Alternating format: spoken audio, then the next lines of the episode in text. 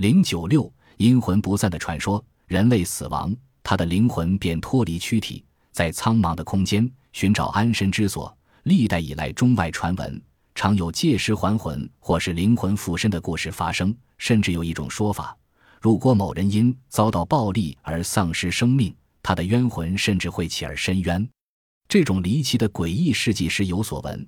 由于没有明确的科学理论加以佐证，就让我们姑妄听之吧。在意大利某一个警局里，一位满头白发的老太太哆嗦着对值班的警员诉说一段离奇的梦境。昨天晚上，我看见我的孙女玛格丽特穿着一件宽大的白袍，胸前沾满嫣红的血迹，冉冉飘到我的身旁。看到在她脖子上有一道又长又深的伤口，她颤抖地对我诉说：“奶奶，假如我还是活人的话，有了这么大的伤口。”就没有办法再开口说话了。您看我的喉咙已经受到严重的伤害呢。说着，他用手指指头部的创伤，又继续说：“他们一直在对我们这一群相同处境的人说，必须将事情告诉一个在阳世间的人，以便使谋害我的凶手得到报应。”奶奶，杀害我的凶手叫做富区。出事那天晚上，我和一群同学共同欢度我的十四岁生日。深夜，一个同学家住的较远，请我陪他走一段。我们嬉笑着走在昏黑的街道，直到巴士再走他，我才往回家的路上慢慢走着，心中为自己已快成年而开心不已。突然，富区出现在我的眼前，我知道他常常不怀好意地盯着我。现在漆黑的街道只有我一个人。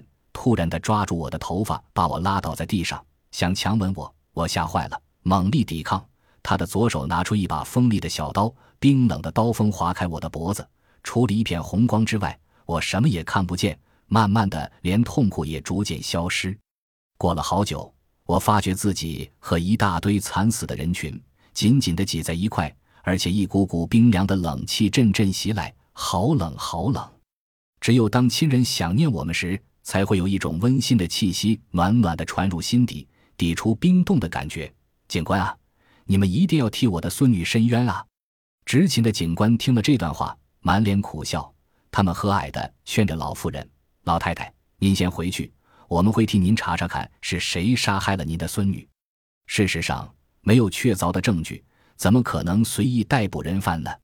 老妇人突然从身上掏出相片，并且诚恳地说：“这是我前天无意间拍摄到的相片，你们看，照片中模糊的人影就是我的孙女，她是死不瞑目，要我替她伸冤啊！”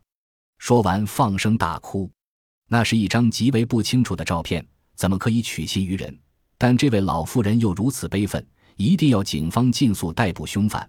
只有先去和富区谈一谈。首先，他们先查阅富区的全部档案，发现他有强奸少女的前科，后因狡猾脱变而免去牢狱之灾。这种人很有可能再犯。当警方前往富区家拜访时，富区正好酒醉而躺在床上。经过开门见山说明来意后，脸色惨白的富区竟不加丝毫狡辩，俯首认罪。一宗悬案因被害者自己的冤魂投诉而真相大白。一群观光游客在日本旅游，这一天大伙来到东京北部的根室，便纷纷找地方拍照留念。一位女性观光客看看相机底片仅存一张，又不想再照，便靠在一处栏杆旁休息。片刻时分。领队喊着：“再过五分钟就要搭车离开。”他懒洋洋的起身，谁知心头突然一震，似乎有一股力量拉了他一把。所幸这名女性平素胆大过人，她冷静的回头，当然没有半个人影，也找不出哪一根树枝勾住衣裳。她清晰的觉得是有人用手拉了她一下，于是她镇定的走下台阶，在相当的距离，对准方才依靠的地方拍下最后一张相片。程程小姐。那有媒人？你在拍什么呀？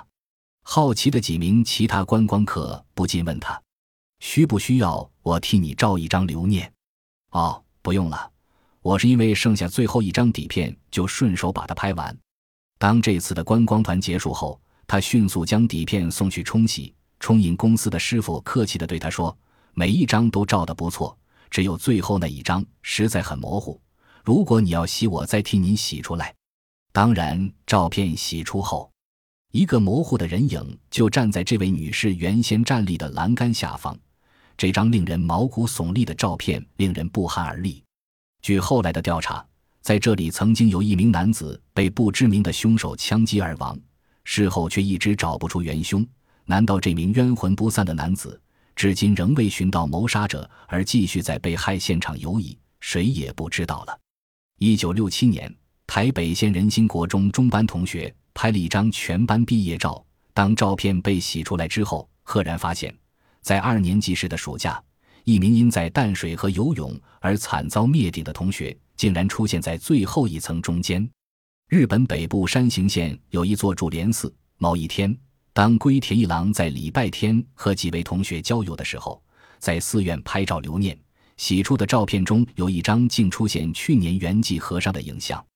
法国一名新闻记者佛莱池某日驾车到附近的知情湖游玩，看到湖畔美丽的风光，忍不住拍摄几张留作纪念。